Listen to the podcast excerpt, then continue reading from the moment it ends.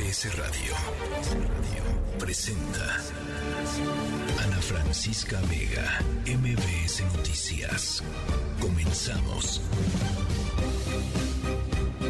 5 de la tarde en punto, ¿cómo están? Me da mucho gusto que me acompañen en esta tercera emisión de MBS Noticias. Yo soy Ana Francisca Vega, arrancando semana lunes 5 de diciembre de 2022, un fin de semana de mucha violencia en el país. Zacatecas asesinaron a un juez, bloquearon carreteras, hubo un intento de fuga en un penal en Guerrero cinco personas eh, asesinadas en un bar ahí en la zona Diamante. El primer fin de semana, fíjense, el primer fin de semana de diciembre en el país fueron asesinadas 233 personas. Así el nivel de violencia en, eh, en el país. Bueno, eh, vamos a ir a ese tema. Vamos a estar yendo a Durango también, en donde hay nuevos casos de meningitis. Recuerdan que la semana pasada platicábamos, había habido una pequeña tregua en donde no se habían reportado casos nuevos. Bueno, pues hay casos nuevos y no nada más hay casos nuevos, sino también hay más muertes eh, por meningitis de 19 personas muertas la semana pasada.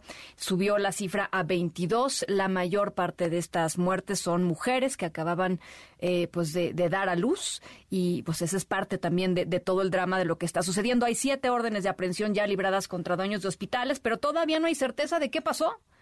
Fue el medicamento, fue el almacenamiento, fue la transportación de este, de este medicamento, fue en el momento de la aplicación.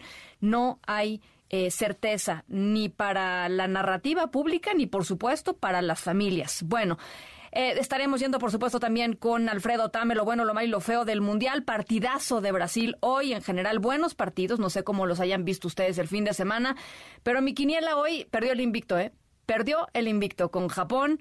Eh, por cierto, muchas gracias. ¿Cuántas quinielas recibimos? Qué bárbaros. Ya las vamos a estar procesando y por, por supuesto, cuando sea el momento, dando a conocer los ganadores de la quiniela del Mundial de Qatar de la tercera emisión. Y Adina Chelminsky, como todos los lunes, eh, todavía estamos a tiempo de evitar la cuesta de enero. Ella nos va a decir como por lo pronto, saludo con muchísimo gusto a toda la gente que nos eh, escucha desde Ciudad del Carmen, Reynosa, Torreón, Felipe, Carrillo, Puerto, por supuesto a toda la gente que desde el Valle de México se conecta con nosotros a través del 102.5. Gracias por ser parte de este espacio informativo. Redes sociales, ahí les van para que platiquemos por allá. Twitter, arroba Ana F. Vega. Instagram y Facebook, Ana Francisca Vega Oficial. Nuestro número de WhatsApp, 5543771025. Y recuerden, siempre nos pueden escuchar a través de nuestra página web, mbsnoticias.com. Arrancamos. MBS Noticias informa.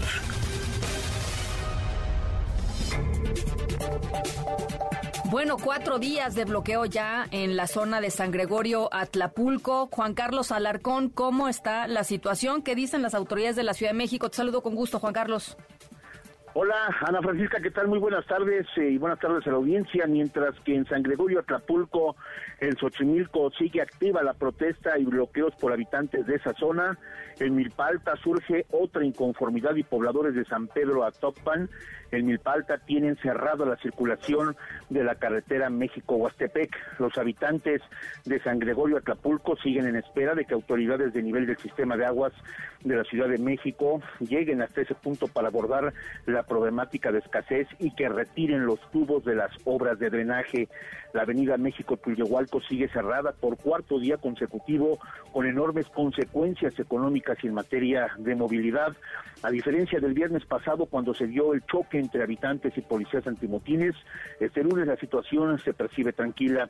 Solo quedan barricadas con piedras, madera y llantas quemadas y una enorme manta que pende de un puente peatonal, el cual dice la letra, el agua es del pueblo y para el pueblo. Renuncia José Carlos Acosta, no sirves.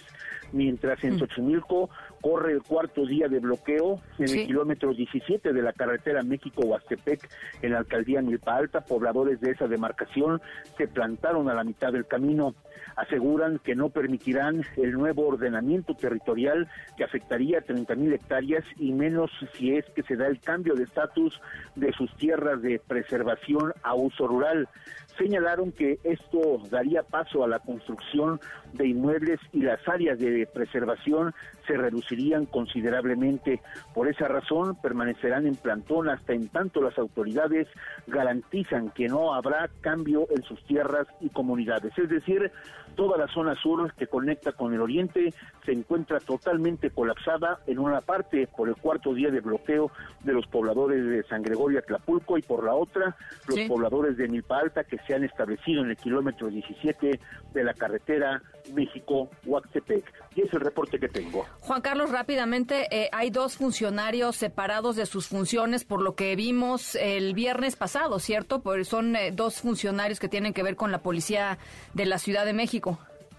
Sí, efectivamente, la jefa de gobierno después de hacer un análisis sobre lo acontecido, hizo algunas eh, consideraciones, algunas determinaciones y precisamente la primera de ellas fue encargar a la Comisión de Derechos Humanos que realizara una investigación en torno a lo sucedido el viernes en esta confrontación entre habitantes de San Gregorio y los policías. Sin embargo, también ordenó la separación del cargo del director general de concertación política de la zona sur, que es el señor Emilio Toniatiu Ávila Obispo, repito, Emilio Tonatiu Ávila Obispo, así como el director general de la Unidad de Policía Metropolitana de Fuerza de Tarea, lo que conocemos como los zorros, Luis Adrián Huerta Laguna.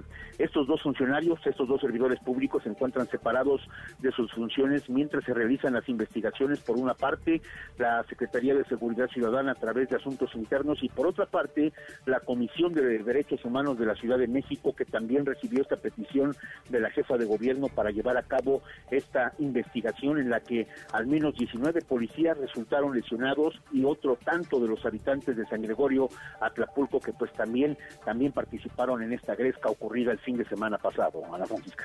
Y eh, están en plática, porque eh, tanto la jefa de gobierno como Martí Batres dijeron el viernes, y en eso nos quedamos, eh, que, que iba a haber diálogo con los pobladores, que les iban a explicar las obras que se estaban haciendo, y por lo visto, pues no, no hay éxito en esto que trataron de hacer. No, no hay, eh, pues digamos, un hasta avance sustancial. Hasta el momento, Martí Batres pues ha mencionado en diferentes ocasiones que es eh, necesario llegar a un acuerdo, generar esas eh, mesas, estas condiciones de diálogo, que el gobierno estará abierto hoy y siempre para negociar con los vecinos de aquella zona. Sin embargo, los habitantes de San Gregorio Acapulco pues han, han pues endurecido precisamente sus posturas al señalar que hasta en tanto no vaya un representante de alto nivel del sistema de aguas de la Ciudad de México para que explique con detalle las obras que se llevan a cabo y también que se presente el alcalde de Xochimilco, José Carlos Acosta Ruiz, pues ellos no retirarán el plantón y además agregaron este día que mientras tanto, en tanto no retiren los tubos y toda la infraestructura que se ha instalado en esa zona, en estas obras de drenaje que no son propiamente de agua potable, sino de drenaje, pues ellos señalan que no retirarán este bloqueo. Así es que pues se ha endurecido, como lo mencionamos, esta postura de los habitantes de San Gregorio Tlapulco y hasta en tanto no se cumplan estos aspectos, pues ellos continuarán en plantón y el cierre de la avenida México-Tuyahualco, que verdaderamente ha colapsado el sur de la ciudad y ha generado pérdidas económicas muy, muy importantes, sobre todo por la zona rural de Milpalta, que es precisamente la que abastece una buena parte de los alimentos de la zona, zona sur y zona centro de la Ciudad de México. Bueno, por supuesto estaremos muy atentos de cómo vayan transcurriendo los acontecimientos. Gracias, Juan Carlos. Gracias, un abrazo, buenas tardes. Buena tarde igualmente. La tercera de MBS Noticias. ¿Qué es un trailer? No te pases. Se escuchó una explosión. Se están escuchando explosiones. Allá hay explosiones. Están quemando la caseta. Este es un infierno. La gente sigue pasando y no. Allá hay enfrentamiento. Siguen, se están escuchando balazos. Así las cosas ahorita en, Calera, Zacatecas, ¿eh? No. Hay por si vienen de Enrique Estrada, es el carro 600 de Perla, llegaron los malandros y, quemaron la, la gasera, ¿eh? Hay por si vienen por lo libre de, de Fresnillo para Calera. Bueno, Zacatecas registró la noche de este domingo al menos cuatro bloqueos carreteros, incendio de, vehículos, como escuchábamos, un intento de fuga de reos del penal de Cieneguillas y a todo esto se le suma el asesinato del juez de control Roberto Elías Martínez, juez de control allá en Zacatecas. Previo a esta ola de violencia, apenas el 24 de noviembre pasado, aquí se los platicamos, fue asesinado eh, en la tarde, tocó pues dar la, noticia en... en eh, básicamente en vivo el eh, general Silvestre Ursúa, quien estaba comandando la Guardia Nacional en el estado de Zacatecas. Las cosas, pues, muy descompuestas en términos de seguridad allá. Te saludo con mucho gusto, Mario Padilla. ¿Cómo estás? Muy buenas tardes. Cuéntanos eh, qué ha pasado esta mañana, qué, cuál es la reacción eh, allá, allá en Zacatecas.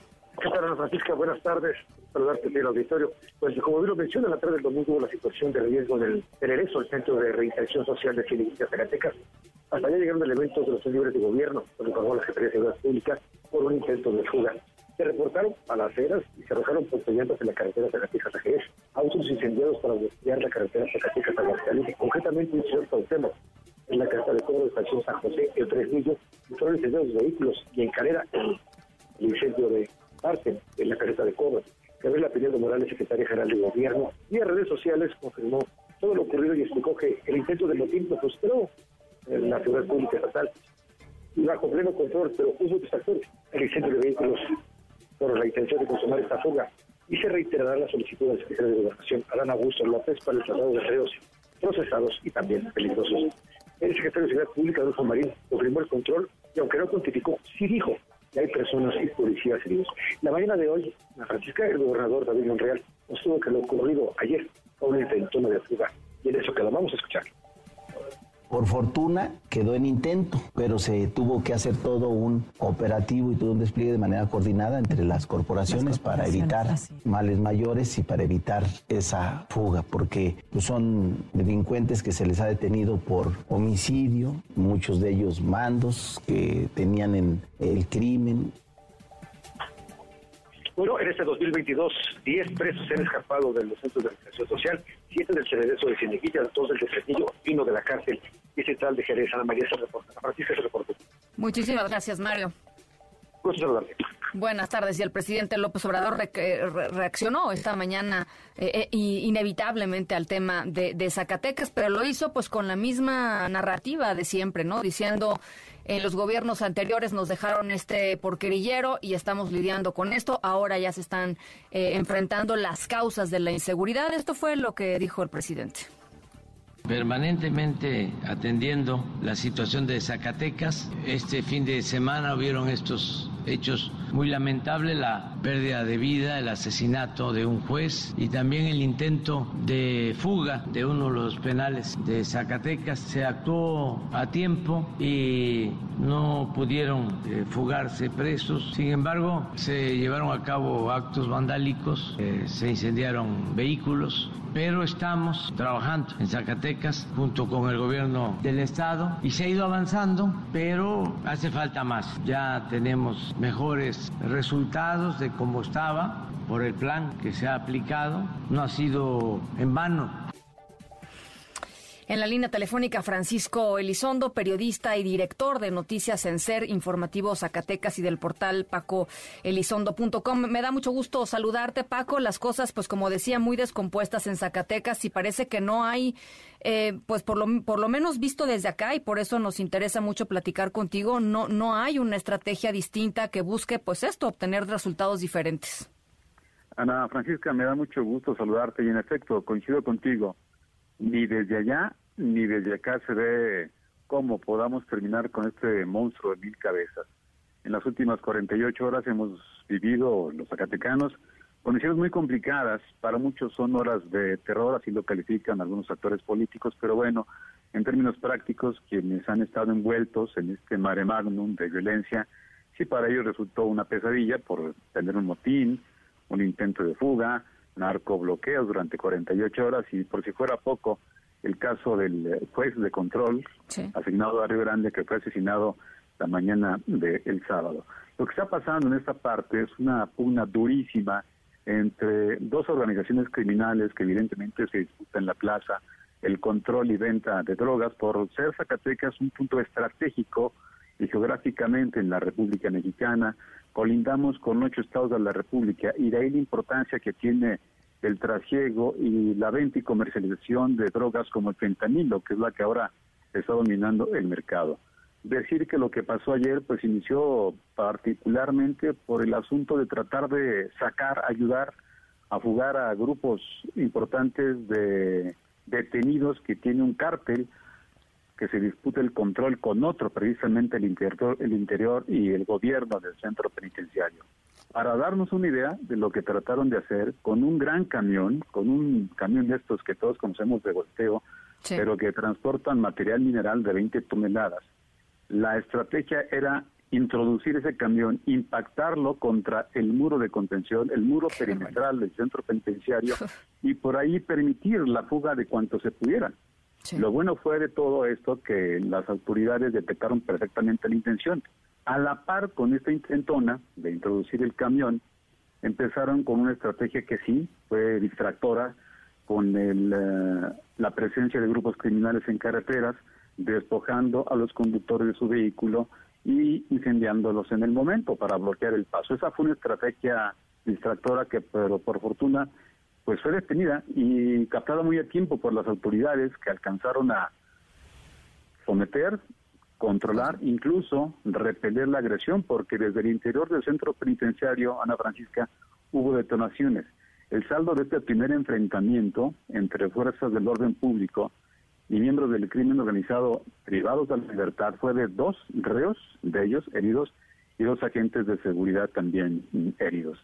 Eso fue, eh, creo que el detonante importante donde la autoridad se apunta un buen golpe al frustrar esta fuga, no sabemos, y tal vez la fuga hubiera sido de una gran magnitud, logró contenerse. Lo que sí evidentemente no se pudo contener fue la zozobra, el temor que se infundió en carreteras. Por lo menos por lo menos 20 vehículos resultaron afectados, familias que fueron despojadas en carretera, sus vehículos incendiados y por si fuera poco, con la estrategia de inhibir la persecución de los grupos del orden público, pues fueron lanzando ponche, ponche llantas, por lo menos otros, otros, otros, otros 50 vehículos que en diferentes tramos carreteros resultaron afectados. Para darnos una idea, bloquearon y actuaron en la carretera que va a Coahuila, bloquearon y actuaron la carretera que va a Aguascalientes, la que va a Guadalajara y la que va a, otros puntos. Estratégicamente estuvo muy bien planeado, pero lamentablemente no lograron el objetivo fundamental que era la sustracción de los reos privados de la libertad. Ahora, eh, perdón, eh, en torno al asesinato del juez de control, escuchaba eh, varias declaraciones diciendo no teníamos información de que el juez estuviera amenazado, que hubiera dicho algo está pasando acá. ¿Cómo, cómo explicar esto, esto, este asesinato, Francisco? Bien, yo platiqué con el magistrado presidente del Tribunal Superior de Justicia, que es el jefe del juez de control, Roberto Elías Martínez y él inicialmente me dice que no había referido ninguna situación de amenaza, ninguna situación previa que pudiera suponer que el juez se estuviera involucrado o hubiera recibido amenazas. El magistrado presidente me dice que hace algunos eh, tres semanas hubo un multihomicidio a la espalda de la vivienda justamente del juez en una zona muy populosa del municipio de Guadalupe. Llegaron grupos armados y acribillaron a cinco jóvenes. El juez dice, vio el hecho, los, los sicarios tal vez lo ubicaron y esta es una de las líneas de investigación que supone el magistrado presidente debería seguir. hasta el momento el presidente lo dijo incluso él mismo, en la mañanera hay videos, ya hay algunas pesquisas avanzadas que nos pueden dar luz para dar con el paradero de los homicidas o el homicida del juez. En cuanto a la fuga o el intento de fuga, pues también hay de alguna forma ya algunas pesquisas para dar para dar con mayor certeza y confirmar qué grupo, qué grupo justamente de la delincuencia organizada está detrás de, todo este mare magnum de violencia que se vivió en las últimas 48 horas. Ahora, Paco, eh, entendiendo que la responsabilidad, digamos, del tema de crimen organizado, pues recae en la Federación, también hay una responsabilidad importantísima de los gobernadores en mantener, pues, la seguridad de sus estados. Eh, y en ese sentido, eh, preguntarte cuál es la percepción pública de lo que hace o deja de hacer el gobernador Monreal es que a través de redes sociales ha habido una ola incesante de críticas por lo que parece ser una omisión. Lamentablemente aquí el gobierno de Zacatecas creo que ha olvidado el tema de la labor de inteligencia. Y como sabemos, los grupos, los grupos criminales tienen ese factor de la sorpresa, que es donde saben atacar y saben pegar donde más duele. Sí pues hay una percepción de que el gobierno de Zacatecas ha dejado de hacer, ha dejado espacios muy prolongados y tú sabes que los vacíos pues se llenan con especulación y eso es lo que, ha, lo que ha estado sucediendo. evidentemente, a quien se le cargan, evidentemente, estas condiciones, es al gobernador a quien le señalan de no estar haciendo nada. Pero hay que decirlo también en descargo y no por defender, han hecho golpes importantes y esto evidentemente puede tener una consecuencia y una reacción de los grupos criminales que se sienten dolidos en donde les están pegando. El caso del, del coordinador de la Guardia Nacional, que murió hace dos semanas aquí en Zacatecas. Bueno, pues ahí está. Eh, ¿Algo más, eh, Paco, que creas que sea importante agregar a este análisis? Porque creo que desde acá, desde la Ciudad de México, pues sí, hay que entender qué es lo que está sucediendo en la particularidad de, del Estado, ¿no? Bueno, hay que decir que pues la gente que quedó varada en las carreteras todavía hasta las 6, 7 de la mañana de hoy, quedaron durmiendo en las autopistas. Hay que recordar que incendiaron dos casetas de peaje, dos casetas de cobro, una en Calera de Víctor Rosales, municipio a 30 kilómetros, y otra en Fresnillo, municipio a 60 kilómetros. Por fortuna, esto se ha ido eh, librando poco a poco y la vida por este momento pues transcurre en aparente calma. Hasta ahí creo que es donde vamos en este momento, Ana Francisca. Bueno, pues por supuesto yo agradezco enormemente, Paco, que nos hayas regalado eh, este reporte, este testimonio, este análisis desde Zacatecas. Estamos en comunicación, te, lo agradezco Con en serio mucho. Te mando un abrazo, gracias. Y gracias igualmente, Francisco Elizondo, director de noticias en Ser Informativo Zacatecas. Las 5 de la tarde con 21 minutos. MBS Noticias informa.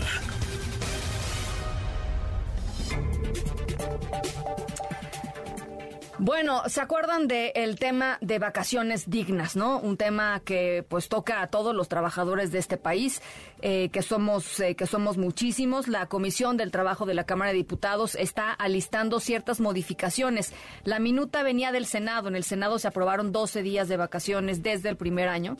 Eh, llega a, diputados y en diputados se discute y en este caso eh, pues se, se están haciendo modificaciones. Ahora, lo trascendente, lo importante es entender si estas modificaciones que se están haciendo pues atentan contra el derecho del descanso digno, ¿no? Este, y, ese es justamente todo el punto, eh, o si respetan el espíritu inicialmente pensado en el Senado de tener estos 12 días de vacaciones pagadas a las personas trabajadoras con más de un año de servicio.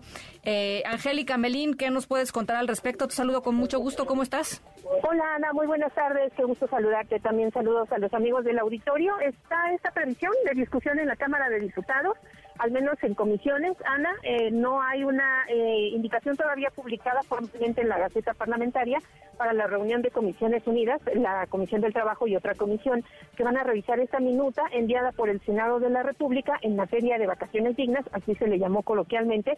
Y bueno, los diputados federales lo que prevén, Ana, es hacerle cambios al proyecto aprobado hace algunas semanas en el Senado de la República y que era muy esperado, para ampliar a 12 el número de días de vacaciones que tendrá derecho un trabajador eh, en su primer año de trabajo, cuando cumpla su primer año de trabajo, se considera que esto sería un avance muy relevante para los trabajadores en el país, pues para que puedan disfrutar de mayor número de vacaciones, que tengan un trabajo y también vacaciones dignas, Ana. Lo que prevén los diputados federales es hacerle cambios al proyecto aprobado previamente por los senadores de la República, Ana, y eh, si bien se mantiene la previsión inicial de respetar los 12 días de vacaciones que implica la reforma, ese es el centro de la reforma, los diputados diputados federales han proyectado un, proyecto de dictamen que se discutiría tentativamente el día de mañana para que eh, pues eh, sí se otorguen los 12 días, pero dosificados, Ana. El proyecto de dictamen señala que los primeros seis días estarían garantizados y eh, el resto de los días para los trabajadores los seis días restantes pues tendrían que pactarse entre el trabajador y el patrón, Ana, para que pues, se pudieran intoxicar, se pudieran eh, tomar de manera diferida o no en un solo paquete de 12 días de vacaciones, porque pues eso lo pidieron los los patrones para pues tampoco verse muy afectados ellos con actividades empresariales, dando 12 días de vacaciones seguidos a un solo trabajador. Esto se prevé que se trate mañana en comisiones, vamos a estar muy pendientes. Bueno, por supuesto, estaremos eh, contándoles aquí a toda la gente que nos está escuchando. Muchísimas gracias, Angélica. A ti, hasta luego. Gracias, muy buenas tardes. Y uno podría, eh, pues, debatir eh, y hacer el argumento y defender el argumento de que pues no es lo mismo tener seis días eh, parejitos que 12 días completamente eh, libres para el descanso. en fin, ya, ya lo estaremos conversando, por supuesto. Y nos vamos hasta Durango, en donde las cosas siguen todavía muy complicadas y no se ve, sinceramente, no se ve para cuándo terminar con esta crisis que ha derivado en la muerte de 22 personas y 71 casos confirmados de meningitis. Marta Leticia Casas, te saludo con, con mucho gusto hasta, hasta Durango, Marta Leticia. Ana Francisca, muy buenas tardes. El gusto es recíproco. Pues las cosas continúan y este fin de semana nos sorprendieron después de que parecía que había una neutralidad en los casos la realidad es que subió a 22 muertes, tres mujeres murieron este fin de semana a causa de la meningitis aséptica y se confirmaron otros tres casos como positivos. Mientras tanto, en el tema que tanto se ha exigido por parte de la sociedad, que es en el de la justicia, la Fiscalía General del Estado esta mañana finalmente tuvo una conferencia de prensa para dar a conocer finalmente siete órdenes de aprehensión que fueron emitidas por un juez y por el cual se busca a las personas que son presuntamente responsables de el homicidio, porque así se está considerando de esas 22 personas. Escuchemos el fragmento de la conferencia de prensa con la fiscal Sonia de la Garza. Adelante. Son 13 domicilios particulares para la búsqueda de, de, ellos. Al no verse localizados, se consideran prófugos de la justicia. Se determinó también procedente publicar los pasquines de búsqueda de estas personas en virtud de que se les imputaron los delitos de homicidio doloso y lesiones agravadas dolosas. Se giró la orden de aprehensión en contra. Se está dando aviso también a los 32 estados de la República para que colaboren y coadyuven en la localización de estas personas, dado que en los tres escateos no resultaron con éxito, las personas se encuentran probablemente fuera del estado o del país, por lo cual también se giró una ficha a la Interpol para la localización de estas personas. Hay que mencionar, Ana Francisca, se aseguraron 17 inmuebles con los cuales se pretende dejar la garantía para la indemnización o el pago de daños a las personas que han sido víctimas de la meningitis ascética. Esta orden de aprehensión se intentó eh, culminar este fin de semana, no fue posible. Se cree todavía que puede haber más personas involucradas que saldrán derivadas también de las declaraciones que estas personas contra quien empieza ya esta medida de premio. Por otro lado, eh, platicamos también con el gobernador del estado, Esteban Villegas Villarreal, que nos habla de un tema que poco hemos eh, dimensionado y es el costo que está representando atender a las pacientes y los pacientes de la meningitis aséptica. Tan solo en la medida preventiva, recordemos que hay 1.400 personas que deben forzosamente ser tratadas porque eh, fueron intervenidas en los hospitales que están clausurados y que es donde se generó este problema. Este es el fragmento donde el gobernador nos da a conocer solo la cifra con que se está trabajando como medida preventiva de la enfermedad. Este antimicótico cuesta alrededor de 10 mil pesos la caja y cada paciente necesita 12 cajas para completar el tratamiento de los dos meses que se requieren. Por 1.400 estamos hablando de más de 160 millones de pesos única y exclusivamente para el tema de la prevención. Recordemos que eh, se está trabajando con Massachusetts, donde se tuvo un tema muy similar y es la FDA quien está recomendando el uso de este nuevo micótico que tendrá este costo. Haciendo un balance en términos generales, el saldo hasta esta mañana es de 71 contagios, entre ellos vale la pena resaltar un menor de solo siete añitos de edad que está contagiado y está debatiéndose también entre la vida y la muerte a causa de la meningitis. 22 mujeres que han muerto y todavía con posibilidades de que la cifra continúe creciendo. Oye, pero a ver, dime una cosa, Marta Leticia. Yo lo que no entiendo es eh, cómo es que están se, se, emitieron estas siete órdenes de aprehensión en contra de los dueños del hospital si no tenemos una narrativa clara o una, pues sí, una narrativa clara desde la autoridad, desde la fiscalía de qué fue lo que pasó. Eh, fue un tema de la aplicación en el hospital, fue un tema del almacenamiento en el hospital, fue un tema, o sea, no hay, eh, o sea, no existe ese señalamiento, pero de pronto salen estas órdenes de aprehensión, lo cual quiere decir que ya tienen una teoría sustentada, digamos, de lo que sucedió, si no, no las emiterían. ¿Qué, qué, qué pasa ahí? Sí, son tres líneas de investigación que se están siguiendo. Recordemos que va de la mano con la COFEPRIS. La línea de investigación tiene que recaer necesariamente en el uso de los medicamentos o de los insumos con que se aplicó la anestesia epidural, que es como llegó el hongo a las pacientes que fallecieron y a las que están todavía internadas. El hospital tuvo que haber adquirido y ahí es donde caen en este momento las órdenes de aprehensión pero no se ha dicho claramente si se compró en el mercado negro, si se compraron lotes con problemas desde la farmacéutica. La verdad es que no hay una claridad todavía en torno a lo que sucedió realmente y desde luego también la pregunta es si hay otras autoridades implicadas en esto porque un caso de corrupción se construye desde muchas vertientes y desde muchos ámbitos. Bueno, pues por supuesto estaremos eh, eh, preguntándole esto a la autoridad en su momento eh, y siguiendo siguiendo este caso. Además, el, caso del, chiquito, del niño, muy dramático, ¿no, Marta Leticia? Porque lo vinieron a operar desde los Estados Unidos. Su familia pensó que Durango era más barato y que aquí lo podían operar y, y salió con esto, ¿no? Tremendo. Así es, ellos son procedentes de Texas y cuando intentaron llevarlo a Texas a recibir la atención viendo que el niño ya presentaba problemas de salud, les fue imposible viajar porque el niño ya iba intubado con algunos implementos médicos. Triste esta historia, triste la historia también de una mujer de 37 psicóloga. Dejó una carta sumamente cruel a sus hijos, en un cuento se despide de ellos.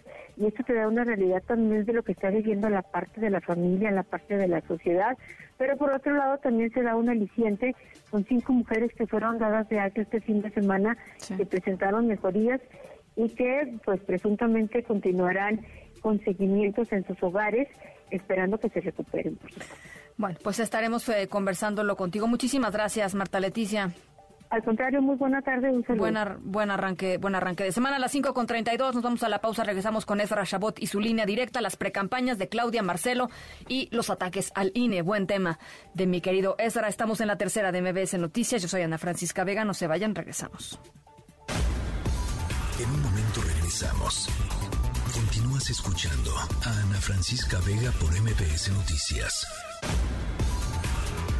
Continúas escuchando a Ana Francisca Vega por MBS Noticias. Línea directa con Ezra Shabot.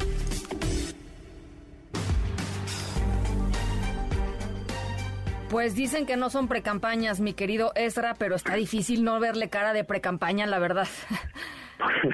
Hola, Ana Francisca, buenas tardes. ¿Cómo estás? Pues sí, Sí, ahora sí que, pues si ladra y corre y grita como perro, es perro. Es perro. Y es perro. y es perro, sí, es campaña. Es campaña, lo que sucede es que, pues otra vez hay que remontarse a la historia, parece uno así académico tradicional, pero hay que recordar que este pleito con respecto a las pre pre pre campañas, pues está desde el 2000, cuando Vicente Fox hacía campaña como gobernador, 98, 99, hacía campaña y después cuando eh, pues eh, López Obrador se quejaba en el 2006 de que pues eh, lo acusaban a él de que era un peligro para México y que había que callar a Vicente Fox toda esta serie finalmente de legislaciones que fueron armando en el terreno electoral para limitar la acción electoral en otro lugar, en otro nivel, no, parecería que no tendría ninguna importancia que empiecen las campañas cuando quieren empezarlas, total, si es su gusto, si tienen los recursos, pues que lo hagan. El problema aquí radica en que se están utilizando pues, recursos que no sabemos de dónde vienen. Ese es el punto central de todo esto. O sea, los que se han soltado abiertamente a hacer campañas son lo que podríamos llamar los candidatos del Estado. Marcelo, Monreal, aunque bueno, ese es un estado, ese es otro estado, pero bueno, eh, es Monreal, es Claudia, es Adán Augusto, y bueno, pues están ahí en una campaña anticipada, desatada por órdenes del propio presidente de la República. Y es a partir finalmente de esa eh, anticipación con la que el presidente echó a andar la carrera presidencial, que estos, eh, estas figuras pues, comenzaron a armar su estructura paralela. O sea, es Morena por un lado y por el otro lado mi modelo de campaña que cuesta un chorro de dinero, porque cuesta muchísimo, y que, bueno, pues la armo en función de recursos que no sabemos bien a bien cómo operan. Y es ahí donde el Instituto Nacional Electoral pues tiene de dos sopas, o hacerse de la vista gorda y decir, yo eso no lo veo, o meter la cuchara y decir, de aquí hay una ley que todavía funciona, o creemos que funciona, y que dice que esto no se puede hacer, que no puedes estar promoviendo tu imagen, que así lo dice la ley, que aprobaron. No es el INE, señor presidente, no es el INE que se le ocurrió que tiene que estar persiguiendo candidatos de Morena. No es el INE el que está callándole la boca, el que le está cerrando la boca a Claudia Sheinbaum y tratando de evitar que hable. Es finalmente una legislación que en 2006 se echó a andar precisamente por lo que se decía con respecto a la intervención de eh, pues eh, los eh, los presidentes o los políticos en el poder que tenían la capacidad de incidir en los resultados electorales. Y bueno pues ahí es donde finalmente en la Francisca estamos atorados porque hoy hay una campaña contra el INE como si se tratara finalmente de aquellos dicen que le quieren arrebatar, que quieren callarnos. La propia Claudia Sheinbaum asume y dice, está bien, me callo, pero ahí les va, antidemócratas y conservadores, me quieren callar. A ver, aquí parece que hay básicamente dos opciones y eso es lo que me parece todavía más peligroso. Y es, o gano la elección a pesar del INE, o desconozco la elección porque no reconozco al INE como actor, como organizador, como árbitro de la campaña y eso es lo más peligroso de todo. Y eso es lo que se está fomentando como tal, perdón, Sí, no, a ver, es que, a ver, tienes, tienes toda la razón del mundo. El asunto aquí es, ¿qué hacemos con esta realidad que no, que no habíamos enfrentado? O sea, nunca había sucedido algo así, nunca había sucedido que la, sucesión se adelantara tanto como se, se, adelantó este sexenio, nunca había sucedido que el presidente pusiera, pues básicamente a pelear a sus gallos, ¿no? Este, eh, eh, públicamente. Eh, digamos, los incentivos se, se generaron para que esto suceda. Eh, y, las instituciones, pues no son lo suficientemente fuertes como para decir, basta, esto no puede ser, esto es efectivamente algo que pone en desventaja a los otros competidores. Eh, y estamos en esta encrucijada, eh, Ezra. Y, y frente a esto, ¿qué hacemos? Y es que nunca, te faltó nunca, y nunca un presidente había descalificado al árbitro como tal. No, era imposible. Ni Fox en su momento lo hizo, ni Calderón, ni Peña Nieto, ni el propio López Obrador en 2018, a pesar que dijo que iba a pues desatar al tigre, soltaba al tigre si le hacían algo, pero bueno, pues ahí estuvo. Es, es, es, es un mundo muy difícil de entender eh, aventarse contra Lorenzo Córdoba y Ciro contra este INE, con el INE que ganaron la elección del 18, que ganaron gobernaturas como no lo hicieron antes, que crecieron en su eh, poder político electoral, que además eh, pudieron pudieron mantener la mayoría en la Cámara de Diputados independientemente de su mal resultado, pues no le echen la culpa al árbitro. Y creo que en ese sentido el problema ahora radica en que en Morena es donde parece ser que le están o están tratando de eh, competir en función ya no de las reglas que la ley impone, porque pues parece que no le hacen caso, pero de un nivel de confrontación que tarde o temprano, y ese es el otro elemento fundamental que hay que analizar, eh, que van a dejar de hacerle caso al, a López Obrador. O sea, yo no veo un escenario en donde finalmente, eh, si la agraciada con el voto presidencial es Claudia Sheinbaum, Marcelo Ebrard diga, bueno, pues sí perdí y ahora sí todos con Claudia y Claudia es la buena, que Adán Augusto Vega haga lo mismo, probablemente él sí, o que un Ricardo Monreal bueno, pero a ver, Ezra, vienen de un vienen de un partido que terminó galvanizándose por los grupos. O sea, un, vienen de ahí, bueno, del PRI, ¿no? Pero también de un partido que es el PRD que no supo jamás cómo conciliar la existencia de las tribus y entonces pues difícilmente podríamos pensar que van a hacer algo distinto. Cuyo denominador común era que, que, eran que le eran leales, siempre fueron leales hasta cierto punto al caudillo, ya fuera Cuauhtémoc Cárdenas o Andrés Manuel López Obrador. Ahora el punto es que va a ser otra candidata, candidato. Y yo no sé si se van a someter al control de ese candidato o candidata en la medida en que pues ya no es el caudillo original al cual es, al cual le rendían pleitesía. Así lo hicieron, ¿eh? así funcionaron durante todo este tiempo y ahora pues vamos a ver si están dispuestos a aventársela. Si yo lo dudo, sinceramente, creo que están en las últimas llamadas. Y la verdad es que eso es lo de menos, porque si se fragmentan, si se van o se van a otro partido, pues eso es parte de su juego político. Lo grave aquí es que avienten el tablero de ajedrez lo tiren y digan, con esto vamos, jugamos y vamos a jugar con otra, que es un tablero en donde yo tengo todas las fichas como se tenía antes de las reformas electorales de los años 90. Y eso es lo más grave que puede suceder, porque parecería ser que por lo menos de aquí al mes de abril, donde intentarán controlar el INE de una u otra forma, pues la idea es muy clara, no hacer rechazo y convertir al propio Instituto Nacional Electoral en el malo, en el en el, en el, eh, el villano, el, villano de, la historia. El, el, villano y el que comete, digamos, las irregularidades y que forza la forza las fuerza las eh, las eh, la maquinaria electoral para tratar de evitar que el poder en manos de un partido o de una sola persona pueda funcionar. Por eso es ese ese enojo porque no están acostumbrados a que se les aplique la ley. Nunca lo estuvieron, nunca estuvieron, o nunca estuvo mm. López Obrador aceptando. La ley se aplica cuando yo gano y no cuando yo pierdo. Y desgraciadamente para su propio interés, pues este país todavía tiene un poquito de Estado de Derecho y esperemos que no lo perdamos, lo perdamos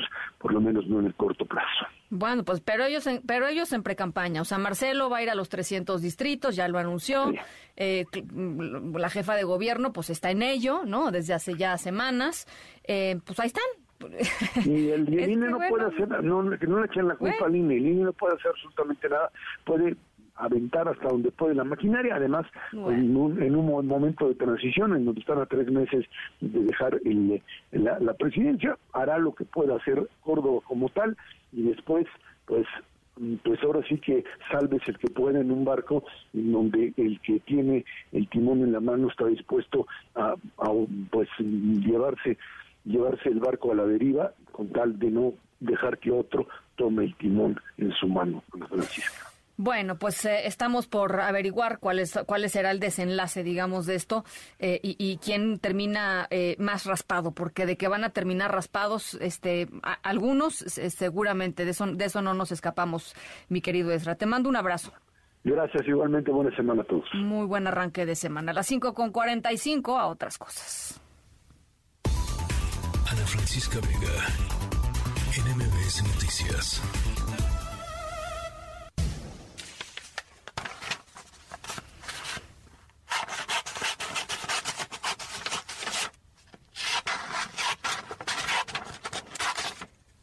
Cuando ustedes les dicen em, que hagan una manualidad, les ponen resistol, tijeras, papel de china, este, engrudo, ¿se les sume la panza o lo disfrutan? Porque hay de dos sopas, ¿no?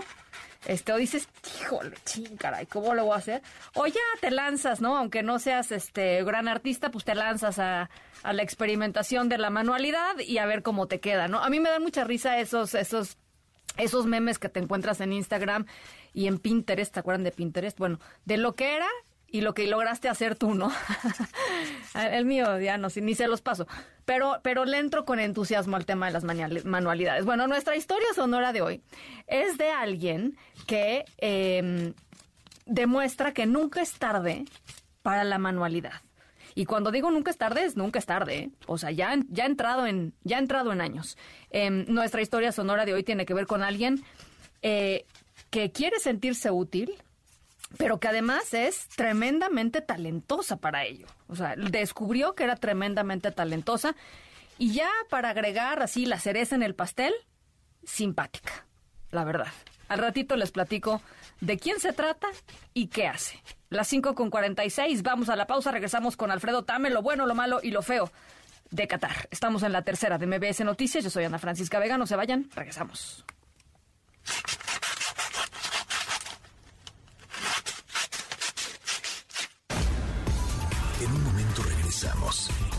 Continúas escuchando a Ana Francisca Vega por MBS Noticias. Continúas escuchando a Ana Francisca Vega por MBS Noticias. Cantando Qatar.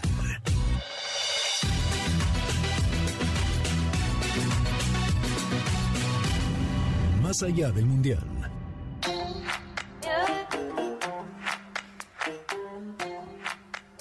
Mi querido Alfredo Tame.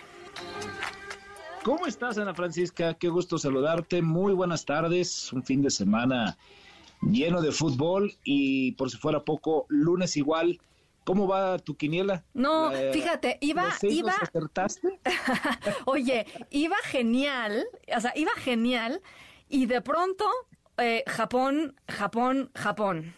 Este, yo, yo había, yo había dicho que Japón iba a ganarle a Croacia y pues no fue así, mi querido Tame. Y ahí fue Esta- donde mi, mi inmaculada quiniela, este, pues quedó, quedó, pues ya que te digo. Pero bueno, oye, Sí. recibimos muchísimas quinielas, Tame. Estoy muy feliz. Qué buena onda, qué buena Sí. onda que la verdad que, que se sume tu auditorio. Pues es una fiesta y de eso se trata, de poder compartir un poco la fiesta, ponerle emoción. Seguramente muchos como tú y yo le pensamos que, que los japoneses iban a dar la sorpresa. No ha habido sorpresas a la Francisca y eso pone en alerta a España. Porque si hay una selección que pueda dar la sorpresa, y a ver, ojo a la gente que, que le gusta el fútbol y a la gente que no le explica un poquito. Si llegara a ganar hoy Marruecos, bueno, los a mañana, me refiero a hoy en este momento, no sería sorpresa, ¿eh? porque está jugando muy bien, trae una gran selección, son jugadores que están en los mejores equipos del mundo, lo está haciendo muy bien. Históricamente sería un bombazo, eso no cabe la menor duda, porque Sí, es sí, sí. España, ya Hombre. del mundo, Hombre. de, de los mejores jugadores del mundo, etcétera. Pero, vuelvo al tema, hoy, en la actualidad, no sería sorpresa futbolísticamente hablando. Eh, yo, a ver, yo, yo, yo creo que sería este de, de esos, de esos, de esos triunfos que te darían gusto, pues, ¿no? Este, por, por lo que significa, por, por el, por el, el twist que le daría este a los cuartos de final, en fin, este, lo dudo, pero bueno, ahí está. Yo no lo dudo tanto y déjame decirte otra cosa. A ver. Si llegara a clasificarse mañana los lógicos, que es Portugal y el equipo de, de España, quedarían seis equipos europeos, dos equipos eh, sudamericanos. Y hay mucha gente que siempre ha dicho que el Mundial tendría que ser la Eurocopa más Brasil y Argentina. Les estarían dando la razón. Pues sí. Confiemos que no, confiemos que puede haber una sorpresa. No estoy deseándole para nada mal a España, desde luego. Me encanta España. Yo le voy al Barcelona y el Barcelona aquí en la casa es como si fuera la familia. Pero al final del día, este, si se da esta situación con Marruecos, pues estaría lindo que un equipo africano se pudiera meter a, a los, a los cuartos de comple- final. Pero bueno, si te completo. parece, vámonos con lo bueno. Échale. Y, y lo bueno, desde luego, es haber visto hoy jugar a Brasil, particularmente los primeros 45 minutos. Ese juego bonito estuvo barbaridad. presente, ¿no? Se disfrutó. ¿Estás de acuerdo? No, bueno, qué barbaridad. O sea, qué cátedra de fútbol. Que, cómo, cómo te recuerda este pues el- el- los brasiles, ¿no? Los brasiles históricos. Exacto, una combinación de fútbol de playa con fútbol salón, con fútbol nueve, con fútbol rápido, eh, definiciones extraordinarias, marcaron cuatro diferentes jugadores. Eh, lo que demuestra hoy Brasil es que hoy es el favorito, no hay menor duda. Y algo muy lindo es que al final del partido se juntan todos y simplemente sacan una pancarta con la foto de Pelé, la foto histórica del 70. No dice más más que Pelé y creo que eso enmarca lo que significa el rey del fútbol. Pelé, que a quien se le envía las mejores eh, vibras para que pueda estar bien de salud, se reporta que ha mejorado. Entonces, creo que esto pues une demasiado el sueño de Brasil de poder conquistar este mundial, que si le dan la copa hoy, todo el mundo le aplaude. No, bueno, a ver, yo te voy a decir una cosa. Con lo que vimos hoy, eh, francamente, yo no sé qué equipo le pueda hacer sombra a Brasil. Eh, de lo que hemos visto, pues, o sea, digo, ahí se habla de, de Francia, en- no lo sé, pero tú, a ver, tú eres el exper- experto. es una realidad que tampoco ha enfrentado equipos que le podamos llamar grandes sinodales, ¿no? Se viene ya lo más complicado, empieza a apretarse más la historia. Y, eso es algo que, que, desde luego queremos ver con Brasil. Todo pintaría para que Brasil eliminara a Croacia, que es el siguiente equipo que tampoco creemos que le vaya a poner mucha resistencia, y Argentina haga lo propio con Países Bajos. Entonces tendríamos unas semifinales Brasil-Argentina que bueno, imagínate nada más eso lo que sería que la hegemonía brasileña, pero la última Copa América es la que gana Messi en el Maracaná, sí, sí, deudas pendientes por todos lados. Entonces, eso hay que esperar un poquito. No ha tenido grandes diseñadores, pero ellos han hecho lo suyo. Hay que aplaudirles. Está extraordinario lo que hacen, así que nada que hacer. Vámonos con lo malo. Y lo malo es la forma de tirar los penales de Japón. ¿Qué pasó? Fallaron tres. Se asustaron. Se asustaron. Era, era esa palabra que dices es la realidad, porque era un equipo tan mentalmente armado que podían dar la lucha en 120 minutos, pero ya en el estar uno contra uno ya no es mentalidad, también es experiencia, es conocimiento, los penales no son un volado, es capacidad, y lo que hace Livakovic, el arquero de, de Croacia, es extraordinario, tiene tres penales, y con esto pues Japón fuera, le piden le ofrecen disculpas a su público por haber sido eliminados, lo mismo hace Corea, y bueno, pues dejan siempre ese, ese toque cultural extraordinario, pero sí, los penales, caray, ¿qué pasó? Sí, muy feo. La verdad, este, la verdad muy malo y podría entrar en lo feo, pero sí muy malo, este, porque además, eh, sí, porque habían hecho un buen torneo, este, no son espectaculares, pero habían hecho un muy buen torneo, se veían fuertes, en fin, eh, y, se desmoronaron, o sea, se desmoronaron, se desmoronaron. Entonces, pues sí, coincido contigo, mi querido, mi querido también. Lo feo. Lo feo es algo extradeportivo, pero que desde luego impacta en lo deportivo, ¿no? Eh, Sterling, el jugador de Inglaterra, una hora y media antes tiene que abandonar la concentración y desde luego el partido que iba a tener Inglaterra frente a Senegal, porque le avisan que su casa en Inglaterra fue asaltada mientras estaba su esposa y sus dos hijos adentro. Y, no se dio más detalles, pero tuvo que salir de la concentración, deja el Mundial.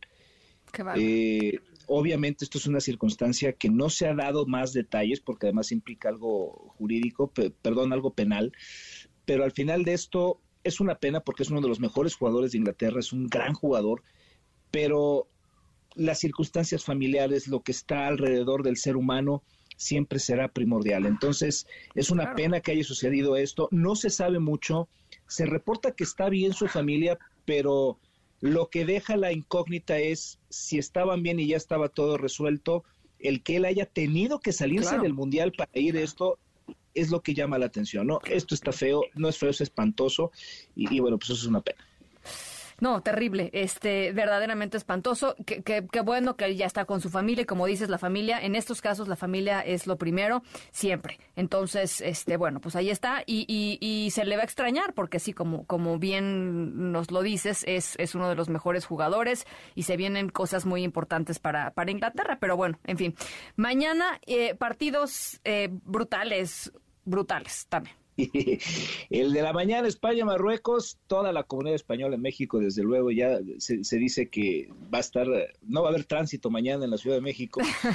Va a estar ahí esperando ver este partido 9 de la mañana y a la una de la tarde el de Portugal para poder ver de nuevo a Cristiano Ronaldo y ver si sigue siendo historia frente a una Suiza que no va a ser nada sencilla.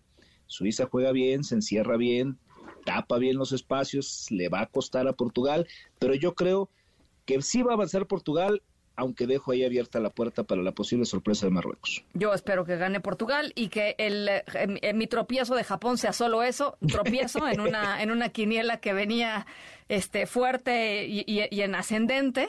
Eh, y bueno, pues ya nos irás ya nos irás contando, mi querido Tame. Te mando un abrazo.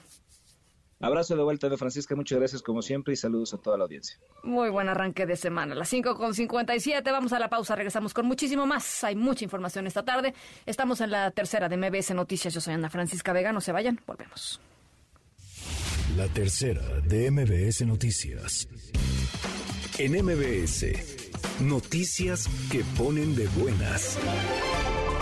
A través de su voluntariado, el Instituto Mexicano del Seguro Social cuenta con 1.867 personas a lo largo del país, quienes de manera altruista participan en diversos programas que tienen como objetivo el bienestar social y emocional de personas derechohabientes que reciben tratamiento médico por una enfermedad crónica y de sus familiares cuidadores. Con motivo del Día Internacional de las y los Voluntarios, que se conmemora hoy 5 de diciembre, el instituto destacó que se trabaja en su profesionalización a fin de apoyar de la mejor manera al personal médico y de enfermería, así como a familiares de pacientes pediátricos con cáncer, adultos mayores y mujeres que recién tuvieron a su bebé.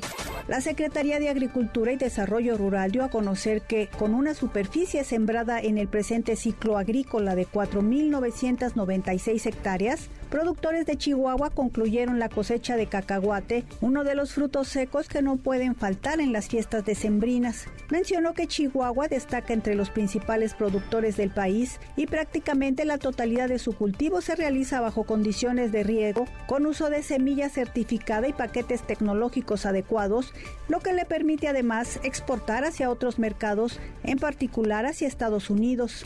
Ante el complejo escenario que presentan los suelos en todo el país, la Secretaría de Agricultura y Desarrollo Rural llamó a los actores involucrados a trabajar de manera coordinada para conservar este recurso, ya que el presente y futuro de la producción de alimentos y de la biodiversidad depende de su funcionamiento sostenible. En el marco del Día Mundial del Suelo 2022, resaltó su relevancia como un recurso fundamental para la agricultura y la vida en el planeta. Detalló que 95% del suministro mundial de los alimentos depende de la función del suelo y es hábitat del 25% de la biodiversidad del planeta. En MBS, noticias que ponen de buenas. En un momento regresamos. Continúas escuchando a Ana Francisca Vega por MBS Noticias. Ya estamos de regreso. Ana Francisca Vega en MBS Noticias.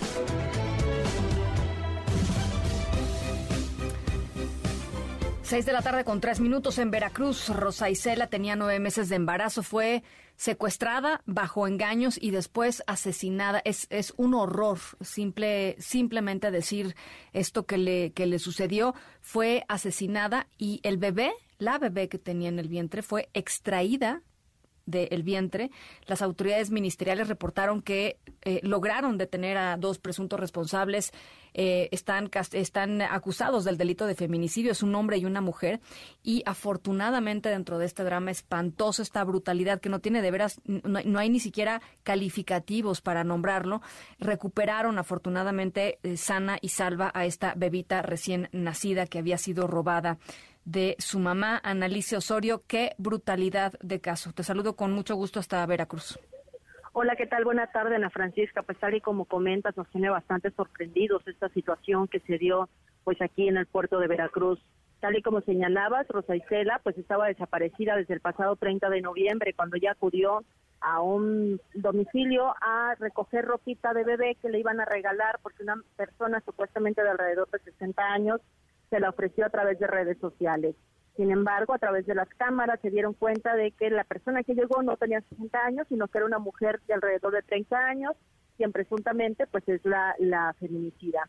En ese sentido, las autoridades informaron que después de estar en el sitio, pues se la llevaron a bordo de un taxi y le practicaron una cesárea de manera clandestina, donde le extrajeron a la bebé y con la placenta y los restos que les quedaron, la mujer, la presunta feminicida, se hizo pasar por madre del hijo, por madre del, bebé, y acudió a un hospital, llamó una ambulancia, acudió a un hospital para la revisión del niño. Además, bueno, ya posteriormente las autoridades a través de las investigaciones se dieron cuenta de que ella le pagó al presunto feminicida, al otro acusado, para poder realizar este, estos actos. El cuerpo de Rosa Isela fue arrojado al río cercano de la localidad donde le practicaron esta cesárea clandestina y el bebé, bueno, actualmente se encuentra en el hospital justamente donde está recibiendo las atenciones y haciéndole los estudios necesarios para podérselo entregar a su papá. Te cuento además que la familia de Rosa Isela ha señalado que tienen algunas dudas y múltiples irregularidades en el caso, como por ejemplo que únicamente le dejaron ver el cuerpo al esposo, mientras que al resto de la familia no le permitieron verlo e inclusive les entregaron el ataúd emplayado. Escuchemos.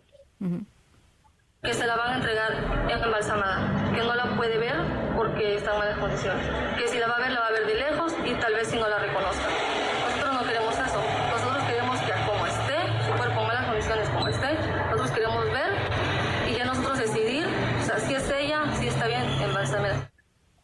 Además, por otro lado, te cuento que también en Coatzacoalcos este fin de semana se realizó otro, se perpetró otro feminicidio, esta vez contra una niña de 13 años, quien pues, desapareció al acudir a comprar dulces a la tienda y desgraciadamente la encontraron ya asesinada eh, a través de algunas puñaladas por medio de una búsqueda de la propia familia. El, ya hay también dos detenidos, entre ellos su madrastra. Es el reporte, Ana Francisca. Te agradezco muchísimo, Analicia. Muy buena tarde. Buena tarde. Francisca Vega, NMBS Noticias. Bueno, ya se lo platicábamos al inicio de este espacio. La Fiscalía General del Estado de Durango obtuvo siete órdenes de aprehensión en contra de administradores y dueños de los cuatro hospitales privados que están involucrados en los casos de meningitis por hongo que ha ocasionado hasta el momento la muerte de 22 eh, personas. En la línea telefónica yo le agradezco muchísimo que nos regale eh, unos minutos la maestra Sonia Yadira de la Garza, fiscal general del estado de Durango. Maestra, eh, muchas gracias. Muy buenas tardes. Muy buenas tardes.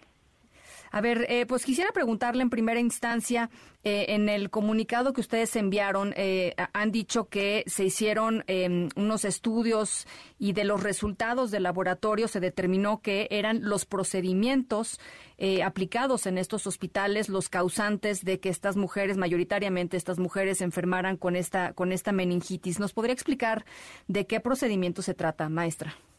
Sí, mire, Ana Francisca, le comento. Eh, en todos los casos de las personas que han resultado positivas a meningitis, en todos los casos se llevaron procedimientos de cirugías, no todos son cesáreas. Algunos son otro tipo de cirugías, de ya sea de quiste de ovario, este, en el caso del caballero era de unas prótesis y, son diferentes tipos de cirugía. Así es. Muchas de ellas sí son algunas cesáreas. En todos los casos en común se realizaron bloqueos este, como medio anestésico.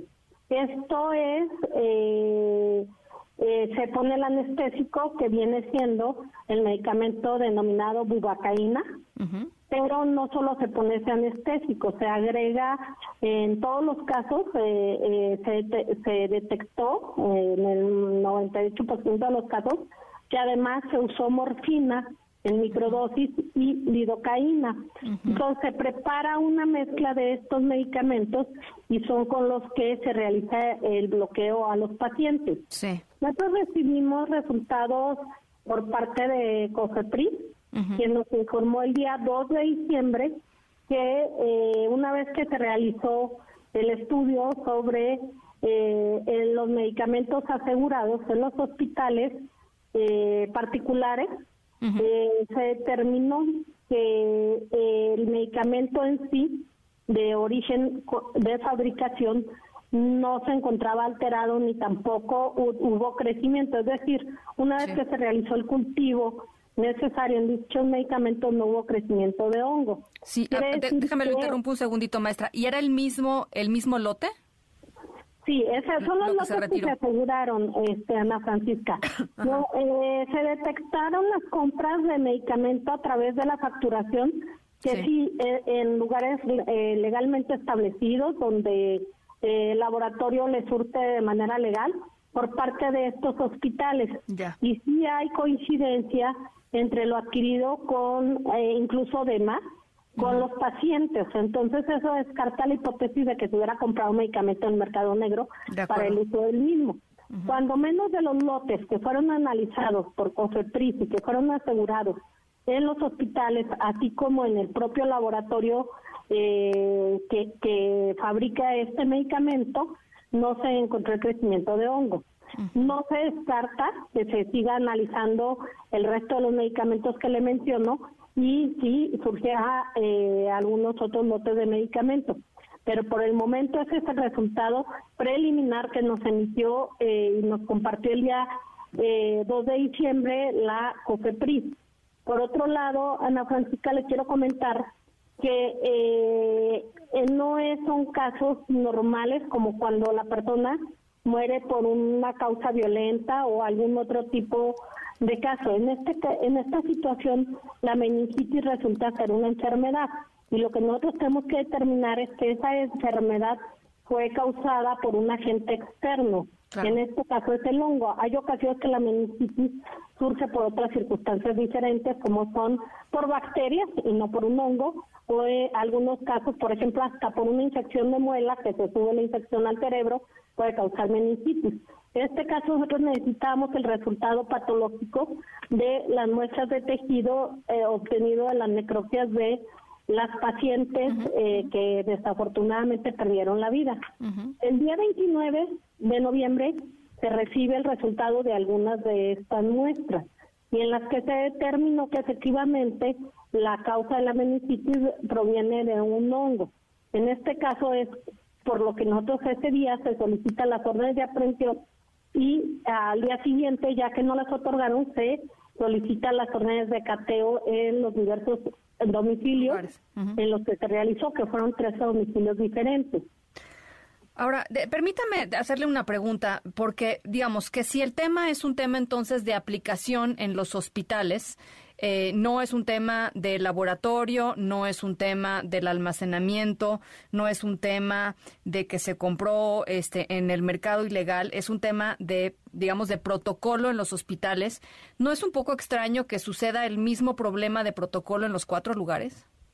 Mire, eh, tienen cierta relación entre ellos. En algunos casos, en dos de los hospitales incluso tienen relación de familia y el responsable sanitario de un hospital y otro es la misma persona, el mismo médico. De acuerdo. Este, incluso las compras de uno de los hospitales del medicamento los hace a través de otro hospital. Entonces, esa es la relación en uno. Y en el otro también este, hay una relación de familia entre un hospital y otro. De acuerdo. Eh, ¿Habrá más órdenes de aprehensión que se libren? Porque finalmente, digamos, lo, que estoy entendiendo es, había protocolos eh, eh, pues que, implicaron que se contaminaran, digamos, estas, esta, estos medicamentos. O que también hay responsabilidad de quien aplicó, o sea, de los médicos tratantes, no nada más de los administradores y de los y de los dueños de los lugares, ¿no? Hasta ahorita, este, Ana Francisca, se tiene una serie de irregularidades con las que operaban los hospitales y falta de las medidas necesarias de higiene y limpieza en los mismos. Incluso en uno de los hospitales sí se detectó en algunas de las superficies este hongo y algunas bacterias.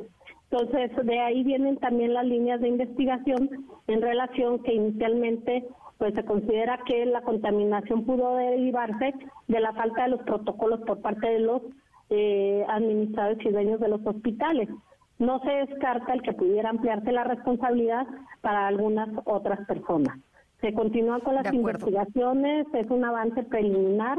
Lo que se busca es que quien haya sido responsable este, asuma su responsabilidad, que se determine eh, eh, eh, de dónde surgió ese hongo, efectivamente, para que no vuelva a suceder y que se repare de manera integral el daño a las familias de las víctimas. Em, y entonces son siete personas a las que se les, se, les considera desde este momento prófugos de la justicia, ¿cierto? Sí, Ana Francisca, se les buscó en sus domicilios. Eh, sin embargo, por ejemplo, de uno de los hospitales se les citó en varias ocasiones y no se presentaron ni siquiera a declarar. Eh, en los demás casos se les buscó en sus domicilios también con las órdenes de cateo y ya no fue posible ubicarlos, por lo que se les considera prófugos de la, de la justicia, Ana Francisca. ¿Cuáles exactamente? ¿Los siete comparten los, los delitos de los cuales están siendo acusados? Sí, cada uno en carpetas de investigación diferente. Obviamente, a, algunos están en algunas carpetas de investigación de las personas que perdieron la vida y en otros casos están por el delito de lesiones de personas que se encuentran en situación crítica de salud y potencialmente pues se les puede ir incrementando la pena porque desafortunadamente la situación de salud es, es pues muy delicada en muchas personas y, pues previsiblemente habrá más personas muertas, ¿no? Sí, desafortunadamente. De hecho, en un solo hospital tenemos 20 de los fallecimientos.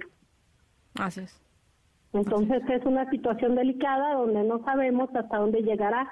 Ya lo comentó el subsecretario López Gatel, una circunstancia semejante en Estados Unidos hace algunos años, en donde pues no era posible y ellos incluso en las investigaciones y determinar las causas y el tratamiento adecuado, pues llevó bastante tiempo porque eh, es una situación, no es una investigación normal como el caso de un robo o un homicidio doloso, un arma de fuego, requiere estudios científicos y especializados para poder determinar las causas y en su caso hasta las probables responsabilidades. Bueno, maestra, pues yo le agradezco enormemente que nos haya regalado estos minutos. Sabemos que su agenda es muy, muy ocupada y ojalá podamos conversar en cuanto haya eh, algunos más datos adicionales que compartir con la audiencia. Le agradezco por lo pronto. Gracias a usted y a su audiencia, Ana Francisca. Gracias. La maestra de la Garza, Sonia Yadira de la Garza, fiscal general del estado de Durango, con esta verdadera tragedia. Allá, como decía, pues previsiblemente seguirá aumentando. Ese es, ese es el verdadero problema. Eh, y por supuesto estaremos aquí conversándolo con ustedes. Las seis de la tarde con 16. Ana Francisca Vega, NMBS Noticias. No, dale, dale, dale, no pierdas el tino, porque si lo pierdes, pierdes el camino. Ya le diste uno, ya le diste dos, ya le diste tres, y tu tiempo se acabó. Bueno, vamos a hacer piñatas. ¿Qué les parece? Nuestra manualidad de hoy. Eh, ¿Han hecho piñatas? Yo sí, sí he hecho alguna vez en mi vida alguna piñata. Sí, claro, no me ven con cara de en serio. Sí, sí, alguna vez, en, en alguna ocasión, ayudé a hacer una piñata que con mucho gusto destrocé después, porque eso de pegarle a la piñata es catártico, estarán ustedes de acuerdo conmigo.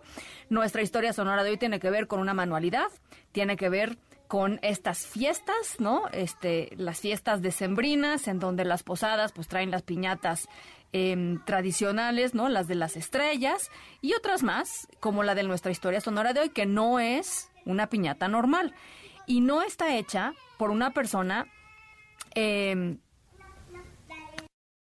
que uno pensaría que se dedica a eso.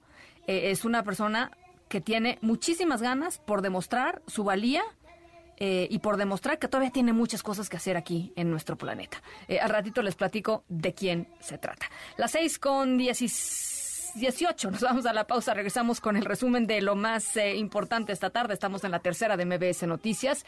Yo soy Ana Francisca Vega. No se vayan, volvemos.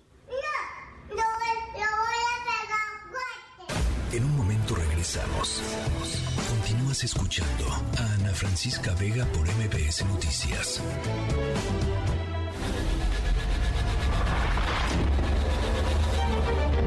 MBS Radio presenta Ana Francisca Vega en MBS Noticias. Continuamos. 6 de la tarde con 22 minutos. Gracias por seguir con nosotros en esta tercera emisión de MBS Noticias. Yo soy Ana Francisca Vega. Lunes 5 de diciembre, arrancando, arrancando semana. Les recuerdo nuestro número de WhatsApp, 55 43 77 1025, para que me platiquen, entre otras cosas, cómo va su quiniela. ¿Cómo va su quiniela? Yo ya les dije que la mía falló con el tema de Japón, pero bueno, ahí, ahí seguimos en la lucha. Mucha información todavía esta tarde y por supuesto estaremos platicando eh, con Adina Chelminsky cómo carajos recibir el 2023 sin la cuesta de enero. Por lo pronto, las 3 de las 6. MBS Noticias informa. Bueno, después de que esta mañana el presidente López Obrador acusó al INE de actuar en contra de la Constitución después de ordenar a la jefa de gobierno Claudia Sheinbaum deslindarse de la campaña nacional que está impulsando por todos lados su candidatura, la famosa hashtag es Claudia o hashtag es ella, ¿no? El consejero presidente del INE, Lorenzo Córdoba, reiteró que el INE aplicará la ley de manera pareja. Querido René Cruz, ¿cómo estás? Buenas tardes. Hola Ana, amigos del auditorio, muy buenas tardes. Así es, en medio de estos señalamientos hechos por el presidente Andrés Manuel López Obrador y la jefa de gobierno Claudia Sheinbaum, el presidente del Instituto Nacional Electoral, Lorenzo Córdoba, advirtió que cualquier gobernante o partido político que viole la Constitución será señalado por el instituto a pesar de los amagos. En el marco de la firma de una carta compromiso entre la Coparmex y el Instituto Electoral del Estado de México, El funcionario sostuvo que las autoridades electorales son órganos autónomos del poder. Escuchemos. Nosotros no trabajamos para ningún gobierno, ni trabajamos para ningún partido. Somos órganos autónomos del poder, de cualquier poder, del poder público y del poder privado, pero también somos independientes de los partidos. A funcionarios públicos de todos los partidos, sin excepción, el INE les ha aplicado la ley y el INE ha emitido medidas cautelares en contra de funcionarios públicos de todos los partidos del espectro político, no solamente de uno. Y si hay quien se empeñe en violar la Constitución, pues ese partido o esos gobernantes serán señalados por el INE sin excepción, y a pesar de los amagos y de las, del acoso de que seamos objeto. Vianena enfatizó que la Carta Magna también contempla un sinnúmero de obligaciones para las autoridades mismas que se tienen que cumplir, pésele a quien le pese. Escuchemos. Algunos dicen que es un derecho. No, señores, los derechos son de las y los ciudadanos. Las autoridades tienen obligaciones y la obligación es, lo digo sin medias tintas, cumplir la ley. Y sí, hay que leer la Constitución. Y sí, el artículo sexto y el séptimo de la Constitución nos obligan a todos, pero también el artículo 134. La Constitución no tiene nada más el capítulo de derechos fundamentales, que es de las y los ciudadanos, no de las autoridades, que quede claro. Y si el artículo 134 de la Constitución establece que tiene prohibida la promoción pública, los servidores, tanto locales como municipales como federales, se tiene que cumplir. Y si no se cumple, aquí estaremos las autoridades electorales para hacerlo cumplir. Le guste a quien le guste y le pese a quien le pese. El titular del INE destacó que la democracia es una conquista de las y los ciudadanos y seguirá prevaleciendo en México mientras la ciudadanía así lo quiera y decida. Ana, el reporte. Muchas gracias, René. Muy buenas tardes. Buena tarde. La Secretaría de Medio Ambiente de la Ciudad de México e investigadores acordaron reducir la población de carpas y tilapias que habitan en los lagos del bosque de Chapultepec después de ocurrir esta muerte masiva de peces en el lago Mayor la semana pasada. ¿De qué se trata y cómo se reduce esta población? Adrián Jiménez, ¿cómo estás? ¿Qué tal? Buenas tardes, Ana Francisca Auditorio. Efectivamente, las autoridades de medio ambiente de la Ciudad de México y el grupo de investigadores que se dedican al estudio de los lagos del bosque de Chapultepec, pues han acordado que se tenga pues un mayor control de la población de carpas y tilapias que habitan pues en estos cuerpos eh, de agua y que son pues extraños a ellos porque pues se introdujeron de manera eh, pues digamos, eh, descontroladas, sin ningún tipo de, de, protocolo, y ahora lo que buscan pues es, es controlar pues con medidas como el tipo de agua, con campañas de concientización, y bueno, pues eh, lo que nos dice la titular de la dependencia, Marina Robles, es que se requiere controlar este número de estos peces que se reproducen pues a una escala mayor el consumo que hacen las propias aves que pues de alguna manera se quedan cortas para controlar a estos peces. Vamos a escuchar parte de sus palabras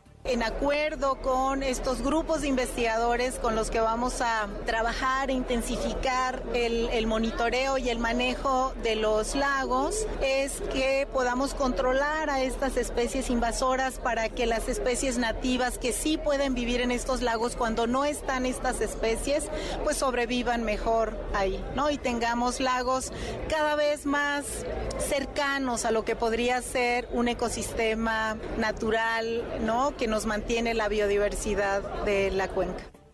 La secretaria de Medio Ambiente agregó que otro de los acuerdos con los especialistas es generar conciencia entre los visitantes al bosque de Chapultepec para que no alimenten a los peces y a los patos. Escucha.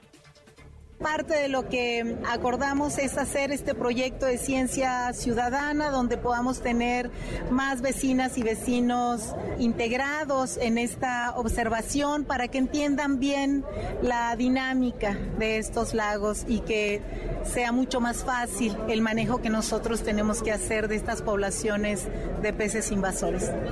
Asimismo, Marina Robles señaló que otro punto importante es que los visitantes a los lagos eviten introducir peces exóticos a estos lugares, peces exóticos que obtienen o que tienen en sus acuarios particulares. Ana Francisca Auditorio, la información que les tengo. Muchísimas gracias, Adrián. Buenas tardes. Un abrazo, gracias. Muy buena tarde, las seis con 29. Vamos a la pausa, regresamos con el tema de las vacaciones dignas. ¿De qué se tratan estas modificaciones que quiere hacer la Cámara de Diputados? Mañana se votan. Eh, creo que es fundamental para todos los trabajadores. Vamos a entrarle a este tema. Estamos en la tercera de MBS Noticias. Yo soy Ana Francisca Vega. No se vayan, regresamos. En un momento regresamos. Continúas escuchando a Ana Francisca Vega por MBS Noticias. Continúas escuchando a Ana Francisca Vega por MBS Noticias. 6 con 32. Eh, ya les decía, la Comisión de Trabajo de la Cámara de Diputados convocó a una reunión extraordinaria para mañana, eh, en donde se va a discutir y se va a votar el dictamen en materia de vacaciones dignas. La idea es ampliar de 6 a 12 días el periodo vacacional de trabajadoras y trabajadores una vez que se cumpla el año eh, en un empleo eh, y se está haciendo una modificación, o por lo menos eso es lo que ha trascendido, una modificación a la minuta que envió el Senado para que seis de estos 12 días de vacaciones pagadas se disfruten de forma continua y otros seis eh, se pacten ya directamente con, eh, con, pues, con el patrón, con la patrona. Eh, y la pregunta es si no va justamente esto en contra del espíritu original la minuta que venía del Senado, en donde se decía, pues 12 días juntos es esencial, o, la posibilidad, digamos, de 12 días juntos de vacaciones es esencial para llamar efectivamente vacaciones dignas a lo que tendrán los trabajadores en México. Jorge Álvarez Maínez, coordinador de la bancada de Movimiento Ciudadano en la Cámara de Diputados. Te agradezco muchísimo, Jorge, estos minutitos. Hola Ana Francisca, buenas tardes. Gracias por el espacio. Buenas tardes a todo el auditorio que, sigue este fantástico noticiero y eh, por supuesto que son los momentos más complejos de una eh, negociación parlamentaria. Cuando presentamos la iniciativa, de hecho, íbamos mucho más allá incluso de los 12 días, Ana Francisca, porque aún cuando aprobemos los 12 días vamos a estar por debajo de los estándares de países desarrollados. Así es este, tú lo sabes, tú has estudiado políticas públicas comparadas, has conocido otras otros estándares internacionales, eh, pero lo que es inadmisible es que continuemos como estamos.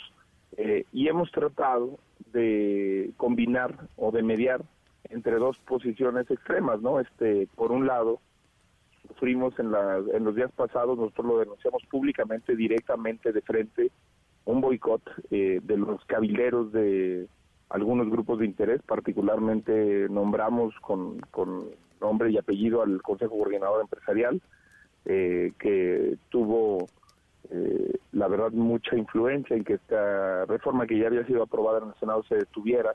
Eh, plantearon muchas cosas que lesionaban los derechos de los trabajadores, no solamente la posibilidad de que se fraccionen los días, que no es una condicionante, no quiere decir que esté prohibido los 12 días continuos, pero dice que, podrían ser con, con, con, seis días continuos como, como piso, digamos, es un piso, y no se ningunean los 12 días anuales a los que tiene derecho un trabajador. Que la verdad, Ana Francisca, hay que ponerse en los zapatos de la mayoría de los millones de mexicanos que, que tienen este tipo de esquemas y que lo que tienen que estar negociando es a veces que les, que les den un día de vacación para ir a la consulta de algún hijo, de llevarlo al médico, llevarla a hacer un trámite, porque pues la verdad es que la mayoría de los empleos que tenemos eh, todavía regatean mucho este tipo de posibilidades para sus trabajadores. Entonces estamos en esa disyuntiva, ah, eh, Ana Francisca negociando, debo decir que el presidente de la Comisión del Trabajo, Manuel Valdenebro, es una gente con la que se puede dialogar, construir acuerdos, y estamos intentando empujar una redacción con menos confusión, y que le permita a los trabajadores acceder al, al mayor eh, posible de los derechos y dar un paso que sea contundente en favor de, una cuestión elemental que es el tema de las vacaciones dignas. Bueno, entonces mañana, como se dice en el argot legislativo, transitarían, digamos, con, con esta con esta opción de los seis días juntos y seis días negociados con, con, con el patrón, la patrona. Mira, también hay una cosa que impulsó mucho el Consejo Coordinador Empresarial, que era que en vez de que cada año aumenten dos días el número de vacaciones fuera un día. En esa ya hemos logrado que la mayoría acepte que sea eh, como estaban, dos días más de vacaciones al año. Y estamos pidiendo que haya una nueva redacción. He estado viendo eh, algunos tweets que han circulado, no sé, el de Leticia Robles de la Rosa, que es una extraordinaria reportera parlamentaria, algunos otros más que traen la redacción que, que circuló les estamos pidiendo que sea una redacción que creemos que favorecería un poco más a los trabajadores. Ya.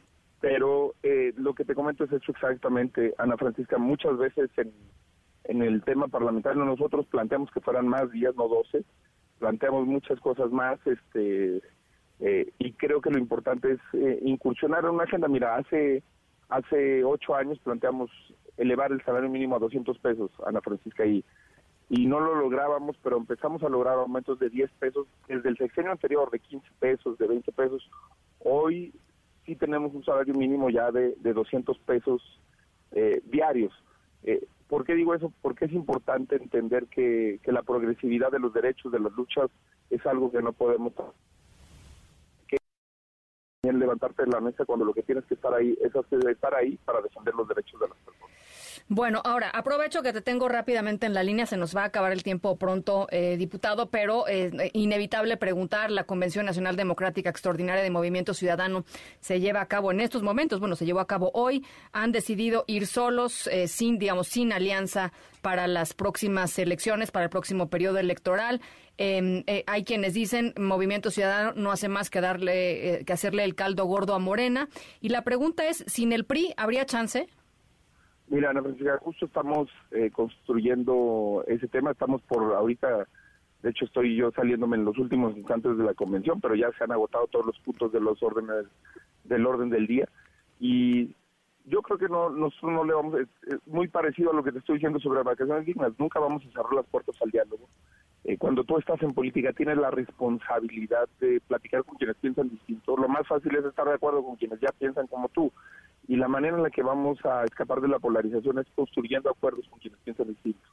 El problema es que sí tenemos dirigencias extraviadas hoy en la clase política. Tienes tú dirigentes del PRI del PAN que están queriendo impulsar a un fiscal partidista en Nuevo León, tienes tú dirigentes del PRI del PAN que se han sometido, que han vacilado, que han flaqueado en temas fundamentales como la militarización del país, eh, me refiero por supuesto a la dirigencia del PRI, y que si ellos no eh, rectifican y no generan una idea distinta que además es poner a los partidos al servicio de una gran coalición pero social, con candidaturas ciudadanas, con personajes de la sociedad civil, con un gran gabinete ciudadano paritario de mujeres y hombres preparadas, pues no habría eh, manera de construir. Eh, y lo que nosotros hoy no vemos es interés de ellos en construir así.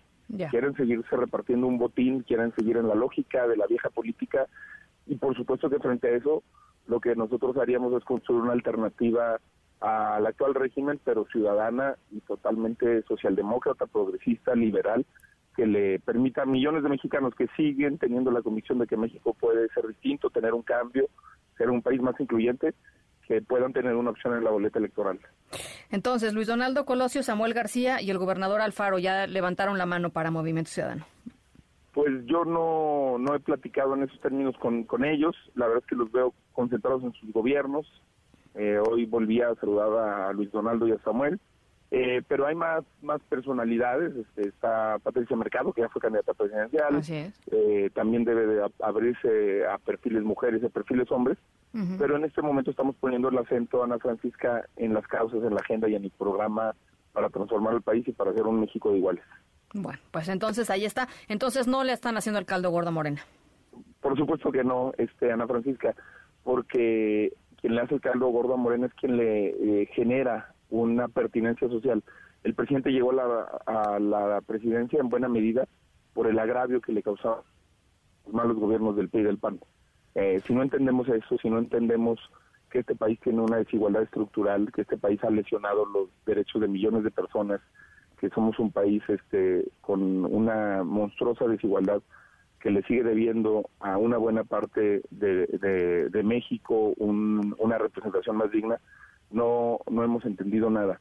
Eh, los que le hacen el juego al régimen son los que eh, legitiman eh, y los que le dan funcionalidad a un gobierno anacrónico, agotado, pero que al menos le da visibilidad a los agraviados. Ese es el gran éxito político electoral del presidente de la República, construir la idea de que él representa una mayoría frente a una minoría de privilegios y por eso nosotros queremos hablar de derechos, de libertades, eh, de un país de iguales, porque es la única manera de superar esta falsa disyuntiva en la que nos pone el actual gobierno. Bueno, pues ahí está. Mañana quedamos pendientes entonces del debate y la discusión allá en diputados. Jorge Álvarez Maínez, coordinador de la bancada de Movimiento Ciudadano. Te agradezco como siempre muchísimo estos minutitos. Al contrario, Ana Francisca, lo agradecido soy yo, siempre es un privilegio y ojalá que mañana le podamos dar una buena noticia a más de 20 millones de trabajadoras y trabajadores de este país que la verdad se merecen mucho mejores condiciones laborales. Ojalá así sea. Muchísimas gracias, Jorge. A las 6 de la tarde con 41 minutos, rapidísimo, pausa, regresamos con Adina Chelminsky. En un momento regresamos. Continúas escuchando a Ana Francisca Vega por MPS Noticias. Escuchando a Ana Francisca Vega por MPS Noticias. ¿Cómo carajos? Finanzas personales con Adina Chelminsky. Adina Chelminsky y la pregunta es ¿cómo evitar la cuesta de enero? Ana Francisca Vega, la respuesta es imposible. lo, que podemos, lo que podemos hacer es cómo vivir una cuesta de enero menos empinada. Sí, trata llevable. Exactamente. Sí, a ver. exactamente. Primer punto. La mejor manera de empezar, de evitar la cuesta de enero, es empezar a planear para enero desde el 5 de diciembre. ¿okay? Hay tres factores que son los que hacen complicada la cuesta de enero. Primer factor, los gastos decembrinos. vida que existe, en donde nos dan el aguinaldo y nos sentimos todopoderosos y no solo nos gastamos el aguinaldo, nos gastamos el aguinaldo de los próximos cuatro años. Entonces, tal como hablamos eh, la semana pasada, el aguinaldo se divide en tres una, una no tiene que ser partes idénticas, pero una parte para gastar, una parte para repagar deudas y una parte para ahorrar. Porque además de todo lo que hace diciembre es nos hace eh, endeudarnos aún más. Entonces, en la manera de lo posible, sé que muchas veces es difícil, sé que hay muchísimos compromisos decembrinos, guarda tus tarjetas en el cajón, eh, todo lo que puedas de diciembre. Reduce tus salidas al máximo, reduce tus... Eh, vive el diciembre de la manera más decembrina posible. Que no se nos olvide que el significado real de las fiestas decembrinas, por más cliché que suene, es el amor familiar. Y para eso no hay que gastar. Entonces, evitemos llegar con aún más deudas de las que hemos agarrado, eh, agarrado todo el año. Lleguemos a enero con un plan de cómo vamos a enfrentar esas deudas. Lo que pasa también con la cuesta de enero es que tenemos una angustia enorme porque amanece el primero de enero, estamos un poquito todavía bebidos y ni siquiera sabemos cuál es nuestra situación financiera. Entonces los invito a todos a que esta semana o la semana que entra, antes de que empiece el trajín de las posadas y de las fiestas navideñas, hagamos una lista de todo lo que debemos todo, todo, todo, todo, todo lo que debemos. Y dimensionemos, suena horrible, parece como el... No, bueno, ya con eso se te quitan las ganas de gastar este, este, irrestrictivamente, o sea, ya con eso. Eh, número uno y número dos, el primero de enero dices, bueno, están muy mal las cosas, están pésimas las cosas, están terribles las cosas, pero por lo menos ya sé cómo están las cosas. O sea, la peor angustia financiera es no saber. Esa es la peor angustia financiera de todo. Totalmente de acuerdo. tercer punto. Empieza a hacer ahorita un presupuesto para todo el 2023. Lo hemos hablado varias veces, tenemos el, el formato que todos nuestros radioescuchas tienen para, para usarlo de ese presupuesto que, que tienes, de esos gastos mensuales que haces, voy a repetir lo que parece el merolico que digo todas las veces. Cinco, cinco gastos que puedas quitar, cinco gastos que por ninguna razón vas a quitar porque te dan, le dan significado a tu vida y diez gastos que puedes reducir a la mitad. Y todo ese dinero de los gastos que, que quitas y de los gastos que reduces, destínalos para dos cosas. Número uno, para pagar deudas y número dos, para fortalecer tu cuenta de ahorro. Podrás decir, bueno, si me pagan mucho menos intereses en, en mis ahorros, ¿por qué no utilizo todo para pagar deudas? En números debería ser pues, mejor pago todas mis deudas. El tema es que tenemos que hacer, para hacer tener una mejor cuesta de enero, una estrategia, por decirlo así, en dos partes. La primera, empezar a pagar deudas, y la segunda es tener un colchón que en caso de que lleguemos a tener un gasto imprevisto, en caso de que algo llegue a ocurrir con, que nos implique un gasto adicional, que no nos tengamos que volver a endeudar y volvamos a caer en el hoyo sin fin de las deudas. Ojo, el ahorro no es cuestión, el ahorro no es una carrera de 100 metros. El, el ahorro es un maratón. Es un maratón, así es, así es. no es, voy en enero voy a ahorrar eh, absolutamente todo, no voy a comer absolutamente nada, voy a vivir como monje tibetano, voy a tomar puro té verde y voy a meditar. No, no, no, no, no, porque entonces en febrero eh, vas a vivir la vida loca. Sí, sí, sí, Poco a poco, pero ese poco a poco que vayas ahorrando, una parte para ahorro, una parte para pagar gastos.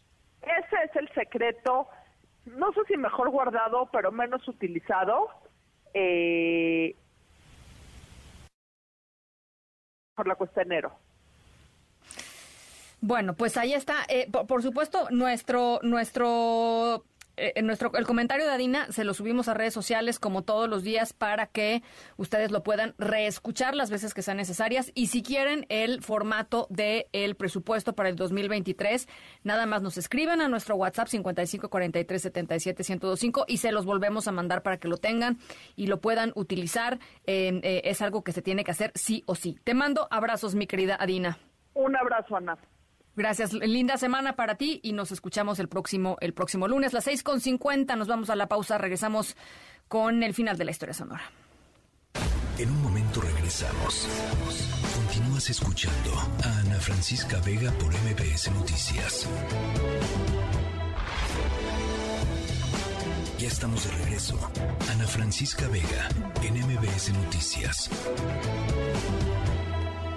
Me gusta la piñata, me gusta hacerlo. Es diversión. Pero si me acuesto, me empieza a doler todo mi cuerpo porque yo no trabajo, estoy acostumbrada a trabajar desde de ocho años. Me gusta, me gusta vestirlo bien. Mucha gente que viene, ay, no busca cuál llevar las piñatas. Bueno, así no me apuro. Hago uno porque está difícil hacer su cabeza, su pico. Tienes que poner un día para hacer todo. Esta maravilla que estamos escuchando tiene 93 años, se llama Doña Mechita, trabaja desde los 8 años, obviamente en Mérida. Ese acento la eh, lo hace muy evidente, trabaja eh, en Mérida eh, y crea piñatas, pero no son cualquier piñata. Les vamos a mandar las fotografías a través de las redes sociales de MBS y por supuesto también de mis redes, para que vean porque son pavos. O sea, ella nada más hace piñatas de pavos, pero tienen una, o sea, los viste distintos, cada uno tiene su onda, este, y es muy famosa por hacer, pues esto, piñatas de pavos. Le preguntaron por qué hace piñatas de pavos, dijo, pues no sé, porque me salen bien. Eso es una buena, es un buen criterio para, para hacer algo, que lo que salga bien, ¿no? Eh, a ella le salen bien las piñatas de pavos lleva haciéndolas desde los ocho años y están sensacionales. Eh, les enviamos, por supuesto, la historia de Doña Mechita, de 93 años allá en Mérida, que pues con esto eh, ayuda a su familia y ella se gana la vida. Van desde los 300 pesos y pues son de tamaño, eh, pues pavo familiar, digamos, ¿no? Así, pavo familiar. Eh, le va particularmente bien en estas fechas, por cierto. Em, se nos acabó el tiempo, ya se nos acabó el tiempo. Gracias por acompañarnos. a nombre de todo el equipo de esta tercera emisión, em, yo soy Ana Francisca Vega y los dejo con Pamela Cerdeira. Pásenla muy bien, eh, que tengan una muy buena semana, que sea una buena semana y nos escuchamos mañana martes 5 de la tarde en punto. MBS Radio presentó Ana Francisca Vega, información para todos. MBS Noticias.